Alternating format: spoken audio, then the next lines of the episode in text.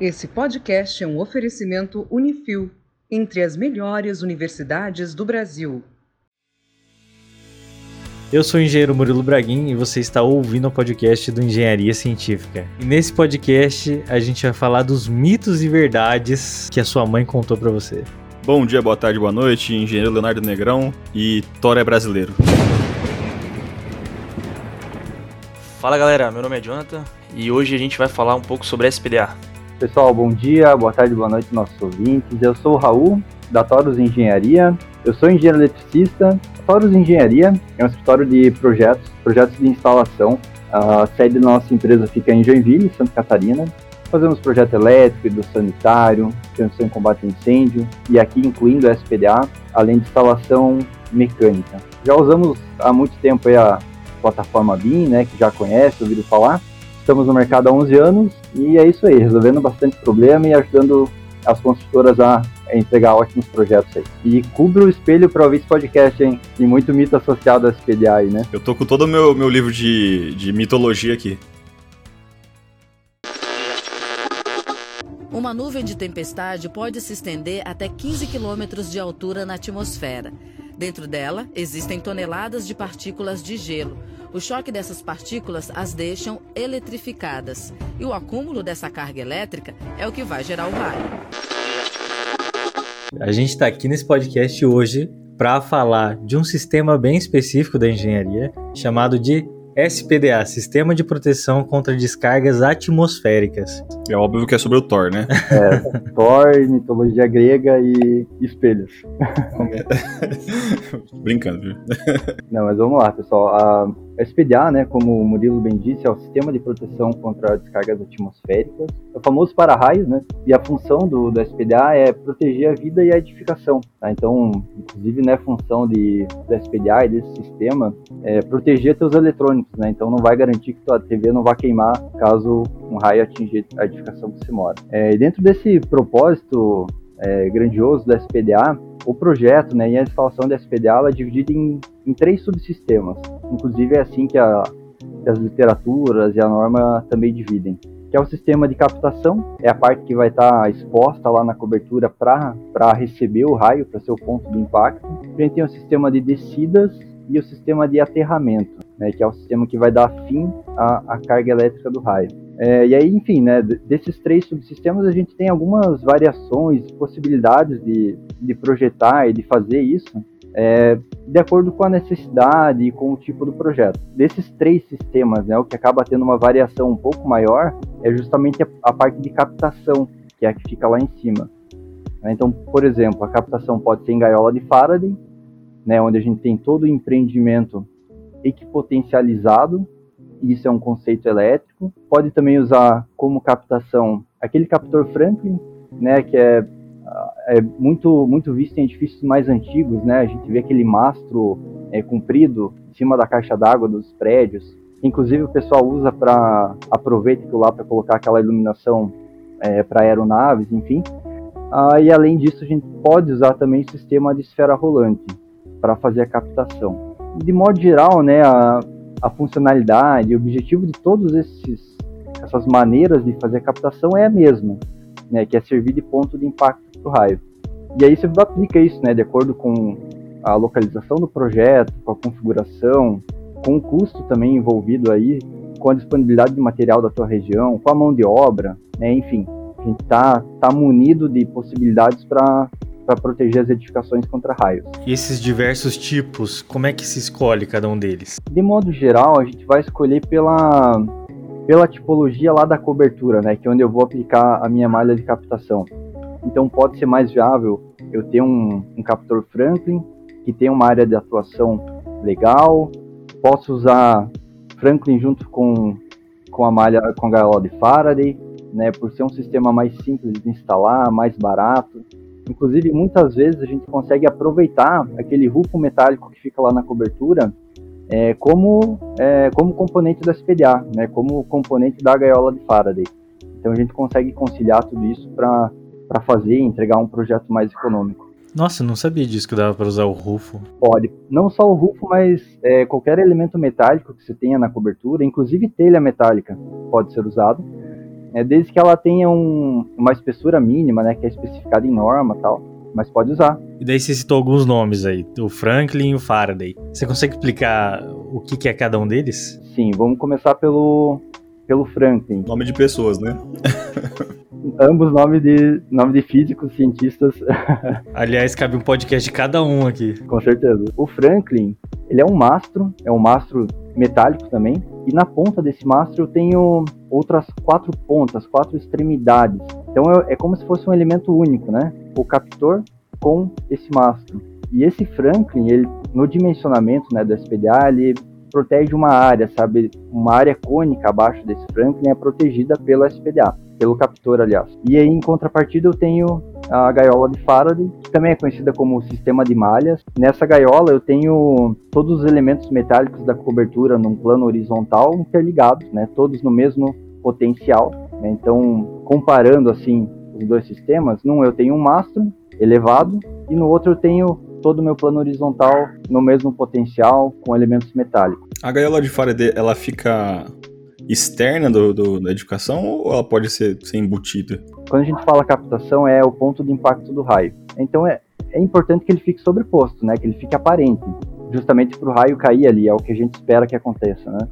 Isso para captação. A descida, que aí também faz parte da gaiola de Faraday, essa sim ela pode ser embutida. Então aí a gente tem outras possibilidades, né, de fazer embutida usando a estrutura, a armadura dos pilares, inclusive, ou usando condutores é, sob reboco. Então, tanto o Franklin quanto o Faraday, eles protegem da mesma forma, vamos dizer que eu, eu imaginei que o Franklin fosse uma captação para uma gaiola de Faraday, sabe?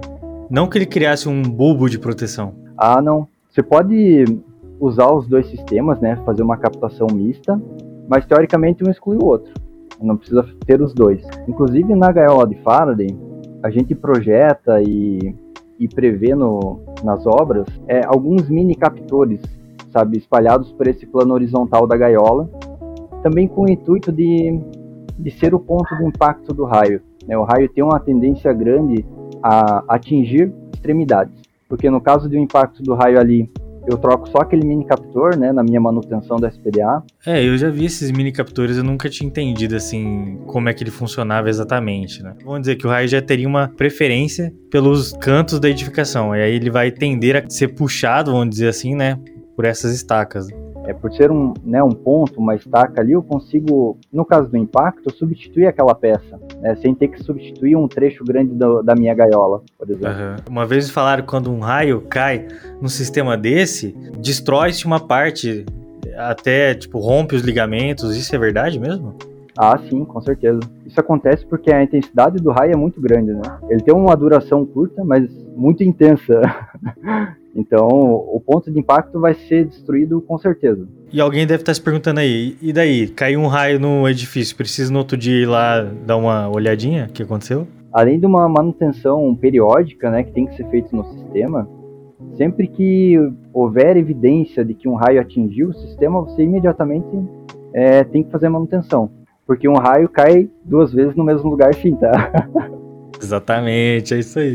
Olha, essa frase data de quando? De quando só tinha árvore e daí só derrubava a próxima árvore mais alta porque a anterior já era. É tipo isso? eu acho que sim, eu acho que sim. É, ele só não cai duas vezes no mesmo lugar se aquele lugar foi destruído pelo raio anterior, né? Senão ele cai sim. Exatamente, velho. Porque ele sempre vai tender a cair no ponto mais alto. Exatamente. Ou não. Ou no ponto mais condutor. No ponto mais alto. A não ser que esse ponto mais alto seja isolante, aí fica mais difícil. É, mas senão a tendência assim, é em ponto mais alto e extremidades. Porque uma vez eu vi um vídeo muito massa que mostrava a direção do raio. Aí ele mostrava que o raio se forma tanto no céu quanto no solo, né? E quando ele se une no meio, essa diferença de potencial, que daí ele cria o caminho da eletricidade, né? A equipe de cientistas brasileiros conseguiu um registro inédito, também com a ajuda da supercâmera lenta. Na cena, raios normais caem das nuvens, mas antes de chegarem ao solo, outros dois saem de para-raios que estão em cima dos prédios e vão em direção a eles. São os chamados raios conectantes. Ao se encontrarem com os raios descendentes, tudo vira um risco de luz no céu até desaparecer. e revela o funcionamento dos para-raios. O para-raio lança uma descarga em direção àquela que está descendo. Vem em direção à sua casa. O para-raio não fica esperando. Ele vai buscar esse raio, conectar com ele e trazer ele para a descarga para o para-raio.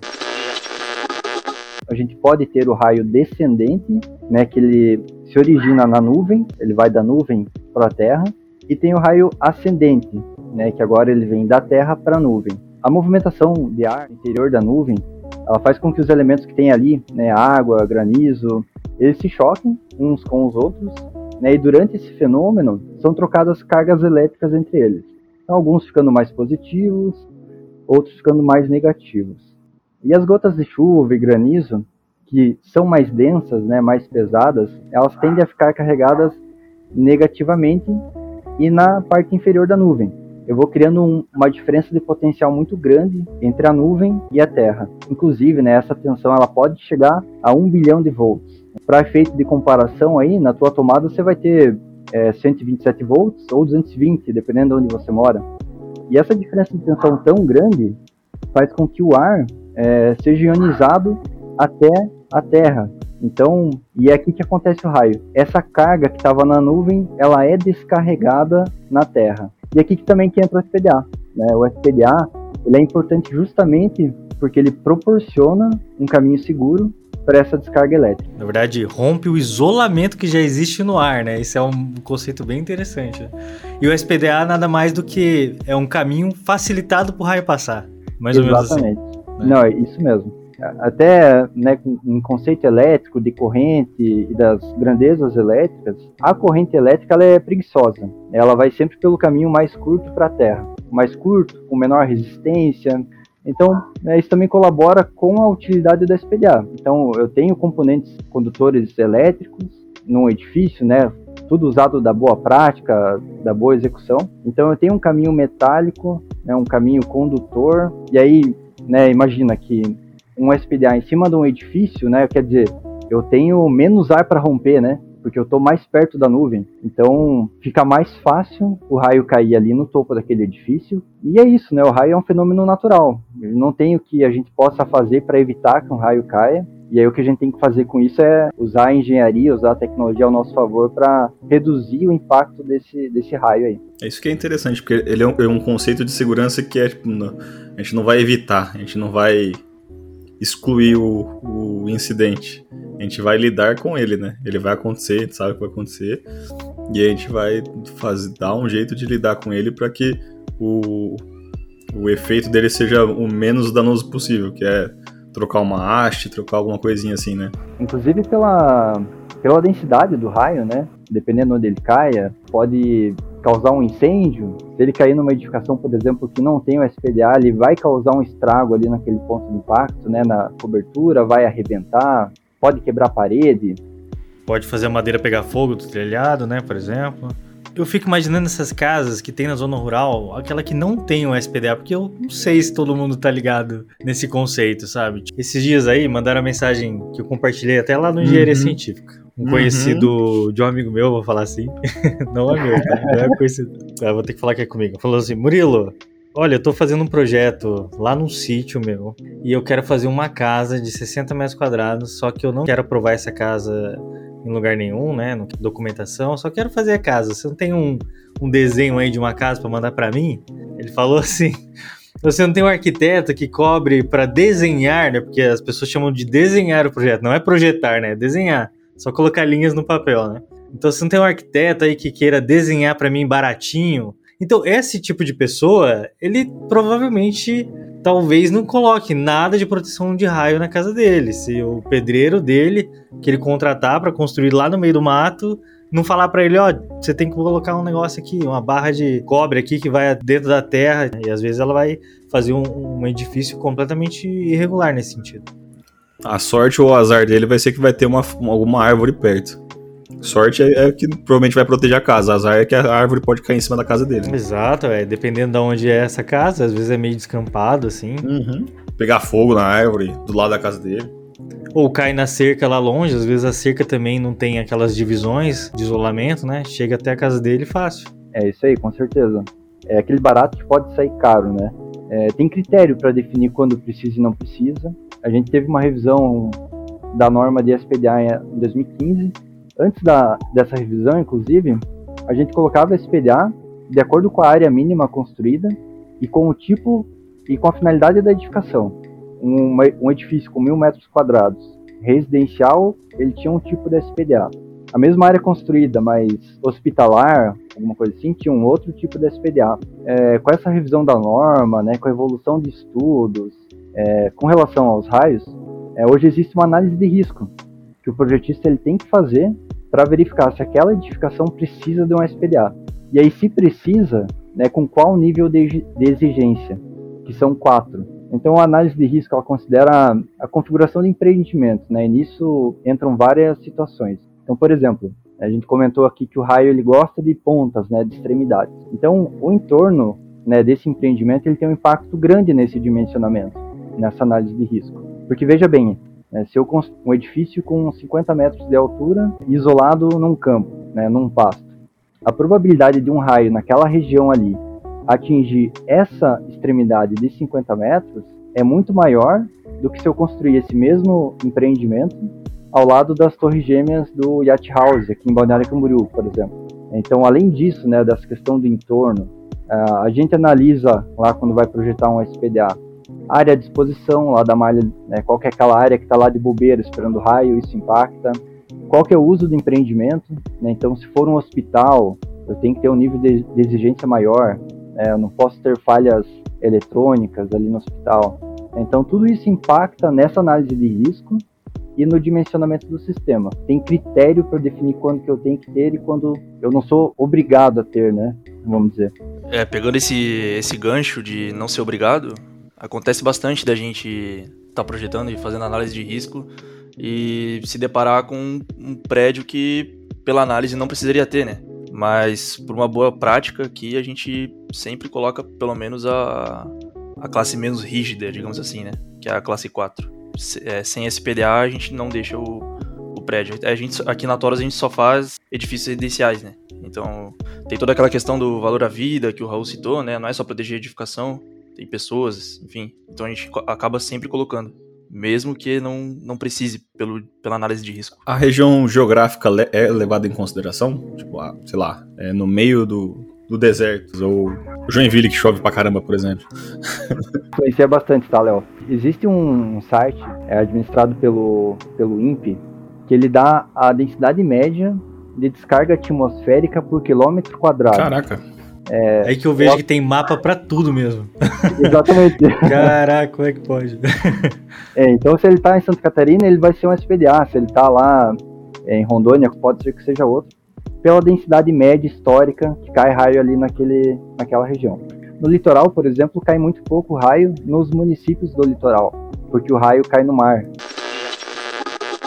Nós temos no Brasil cerca de 80% dos raios acontecem no verão.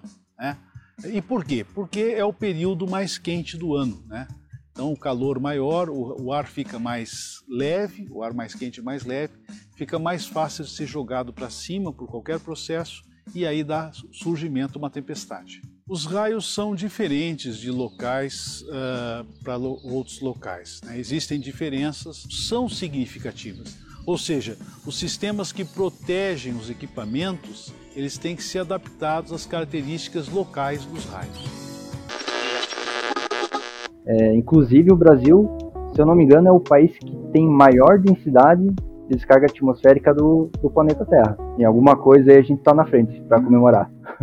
para comemorar, né? Ah, eu vi que Londrina ficou entre as cidades que mais tem raios no mundo. No mundo? Teve uma tempestade de raio, acho que foi em 2020 e daí teve um recorde lá de número de raios. Tá aí, Thor é brasileiro. Pois é. é, os caras não tá ligado, tá filmando Vingadores aqui perto. Era o set de filmagem. Que história é essa do raio preferir a água do mar? Pula. Tem explicação? Acho que daí isso aqui a gente liga com, com a mitologia. Então, assim, analisa seu entorno, é isso? Então você tá talvez numa cidade muito vertical e né, vamos dizer que ela tem uma área de isolamento já, né? Mesmo assim, é colocado ainda proteção. Né? Isso, exatamente. E qual que é aquela proteção que vai dentro do concreto? Aquilo que, que eu conheci na obra que chamava SPDA. É, no sistema do no SPDA, né, a gente pode ter os condutores externos da edificação, né, então eu posso ter aquela barra de alumínio por fora que a gente vê em alguns empreendimentos, ou eu posso usar a armadura é, da estrutura, né, dos pilares, das vigas, das lajes, como componente natural de descida. Então eu posso usar aquela armadura, ou eu posso, além disso, colocar uma barra extra dentro daquela armadura para servir como descida do SPDA. Então provavelmente o que você passou lá, o que você viu era uma barra de aço dentro do pilar e que ia da, né, do térreo, do aterramento até a, a captação. É isso mesmo. E não tem ah, uma diferença entre os metais que são empregados nessa condução? Tem. Vamos dizer assim, tem barras de cobre, barras de alumínio, né? Vários tipos de barra. Cada uma vai ter um tipo de condução, não vai? Está diretamente associado à capacidade de condução de corrente daquele metal, né? Daquele material. Então a gente sabe que o cobre é um excelente condutor, Além disso, tem o alumínio, tem o aço também. Então, a gente pode usar vários tipos de condutores, né, respeitando a dimensão deles. Né? Então, em algum caso, eu posso usar cobre com uma bitola menor do que o aço, porque o cobre conduz mais corrente. Então, eu tenho algumas possibilidades de material para usar e também algumas restrições. Então, por exemplo, eu não posso ter um cabo de cobre dentro da armadura do pilar, porque o cobre junto com o aço do pilar eles vão formar uma pilha galvânica. Isso a longo prazo é prejudicial acontece. Da corrosão aí no aço. Da corrosão no aço, exatamente. Uhum. E aí a gente trabalhar com corrosão é, na armadura do pilar do edifício é, é muito complicado. Nossa, complicadíssimo. Então eu posso usar cobre, alumínio, aço, né, da, dependendo do meu projeto. Existe uma questão estética também em utilizar aqueles barramentos externos? Existe. Tende, tende a não ser usado né, o barramento externo, justamente por questão estética. A solução de projeto da SPDA é tão boa quanto né, externa ou, ou interna. Mas é por questão estética, né, por preferência do cliente, da arquitetura, acaba tendendo a esconder, né, esconder tudo que não for tão bonito. e o concreto, ele interfere em alguma coisa? Ele dá algum tipo de isolamento?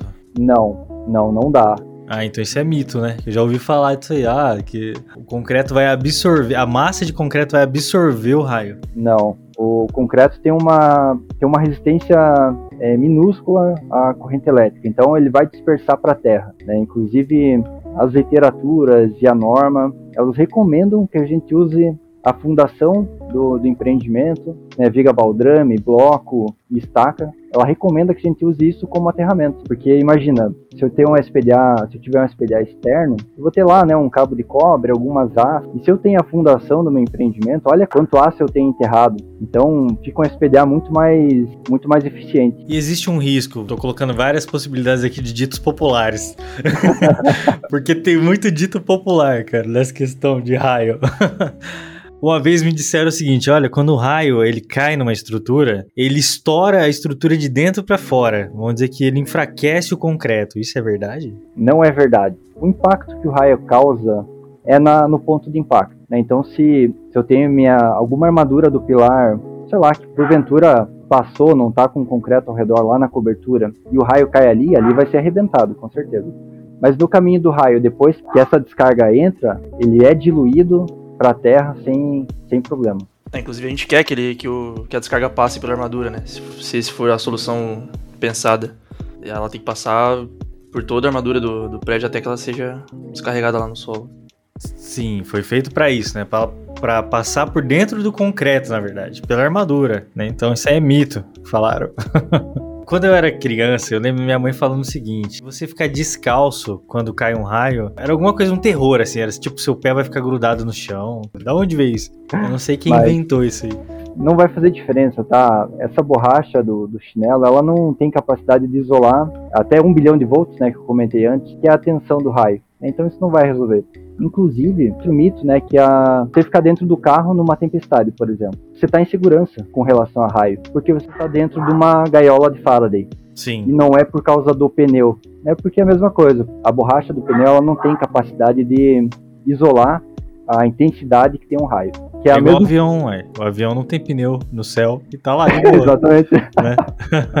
Então, tipo, Então o carro é um outro lugar legal pra você ficar escondido aí. e, e no carro você pode cair o raio, você não vai sentir porque está num, na gaiola, né? Ele recebe a carga, mas ele não passa pra quem tá dentro. Tem uns vídeos muito bons na internet pra você ver, assim, de pilotos no meio das tempestades e, cara, é um show de luzes, assim. Qual foi o projeto mais complexo que vocês já fizeram? Vocês falaram assim, meu Deus, esse aqui, ó, esse tá sendo difícil.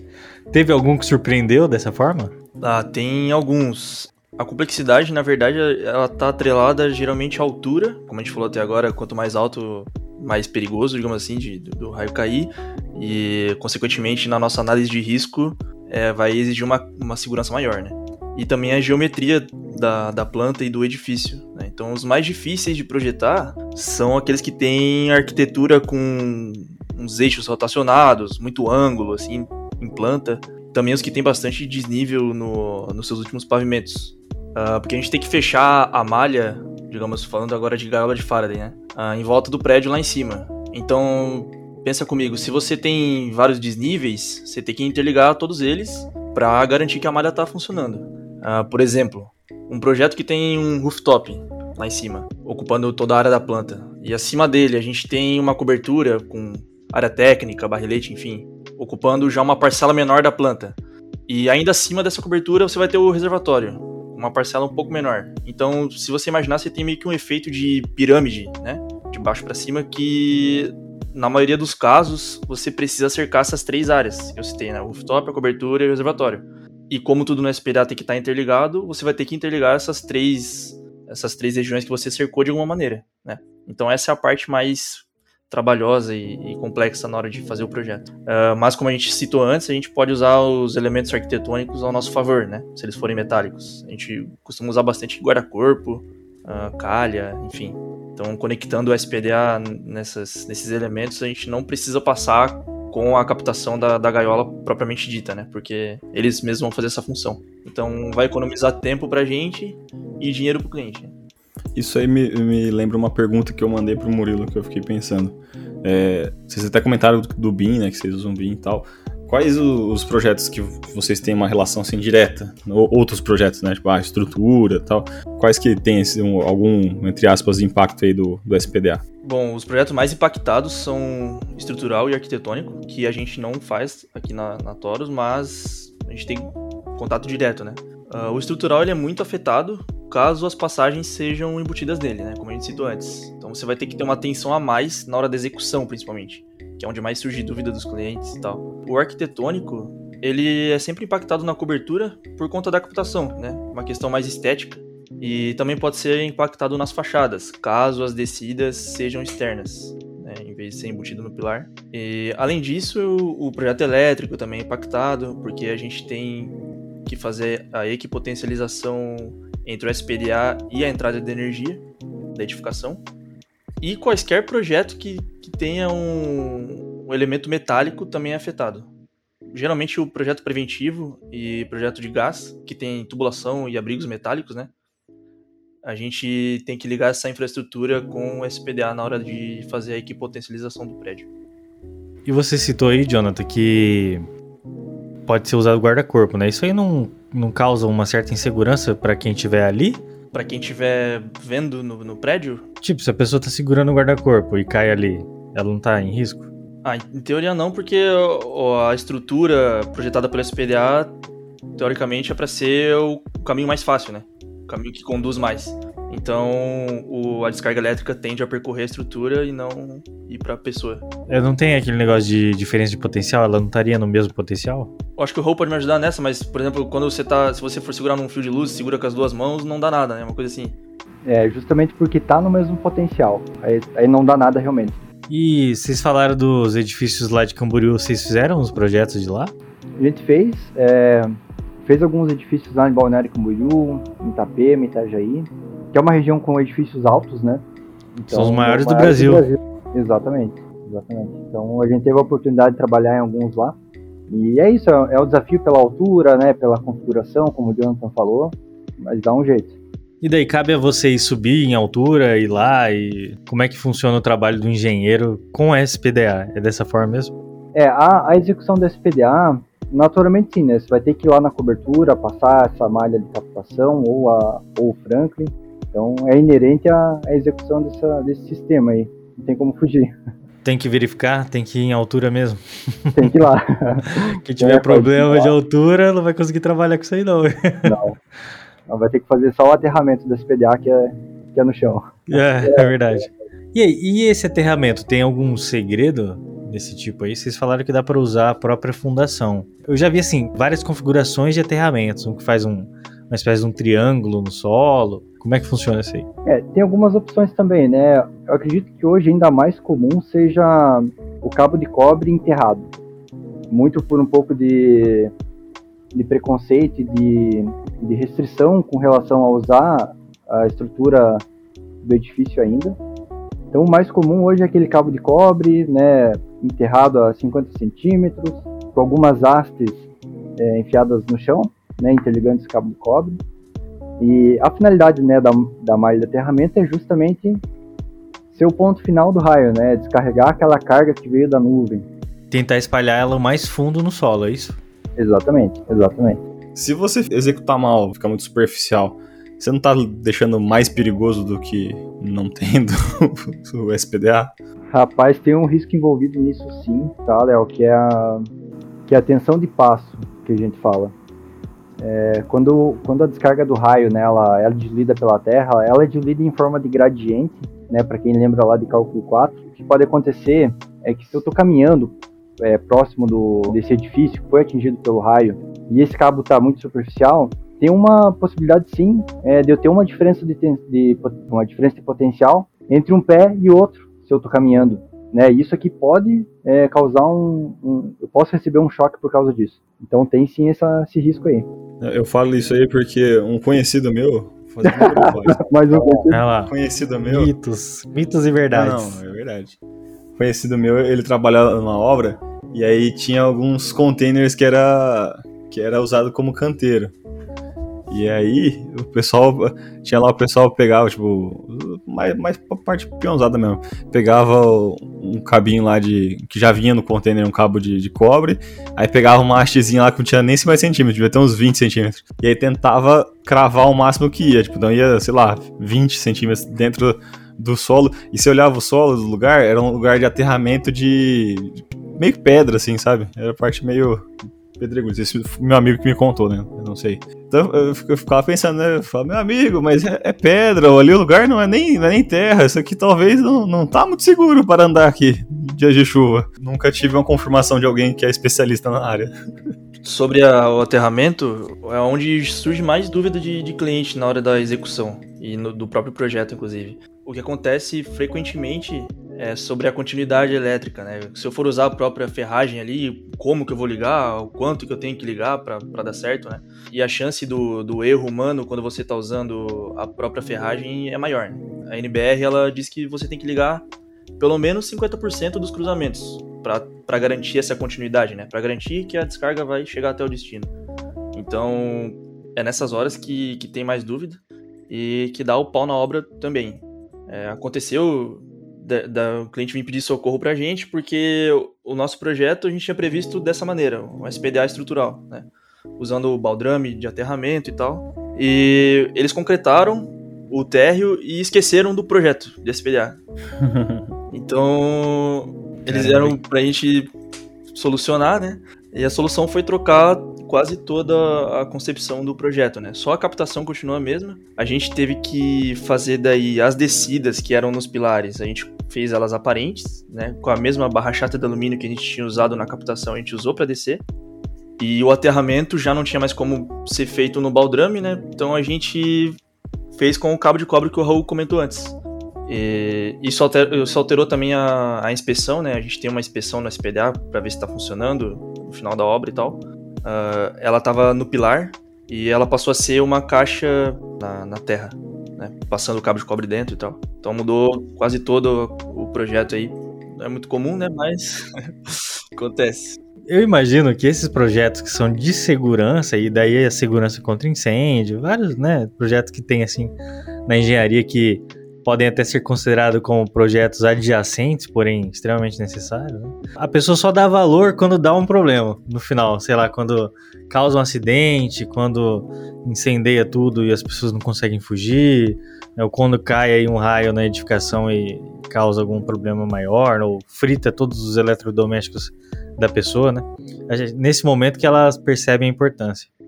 É, eu sou do especialista em projeto preventivo, né? Então isso aí que tu falou é uma verdade, porque a, a norma começou a evoluir mais assim depois de acidentes, né? Então a Bot Kiss, por exemplo, foi um, uma virada de chave aqui no Brasil para a norma dar uma acelerada, entendeu?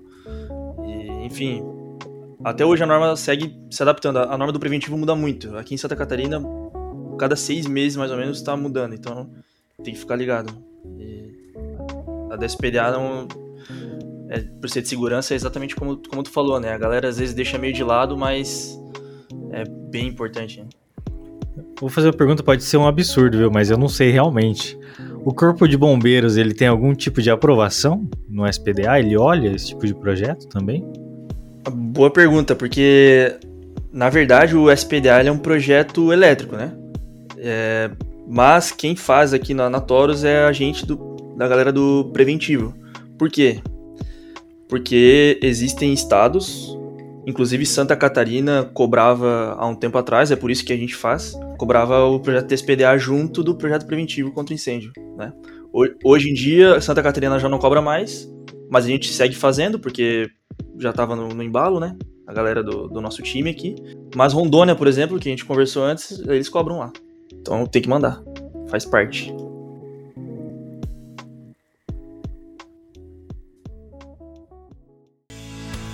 E você que é ouvinte aqui do Engenharia Científica, você que gosta do nosso conteúdo, você pode seguir a gente lá no nosso Instagram, engenharia.científica.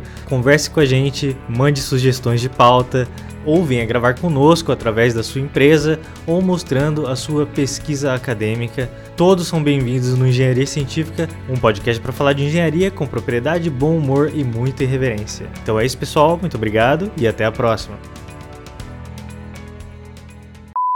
E qual que era a história do espelho que você tinha comentado no começo do, do podcast, Raul? Então, é mais um, mais um mito aí, né? De que, de que espelho atrai raio, né? Então, talvez tenha ouvido isso da tua mãe, da tua avó, é, mas não tem nada a ver, não, não tem qualquer relação o espelho com o raio. Então, por isso a brincadeira para cobrir o espelho.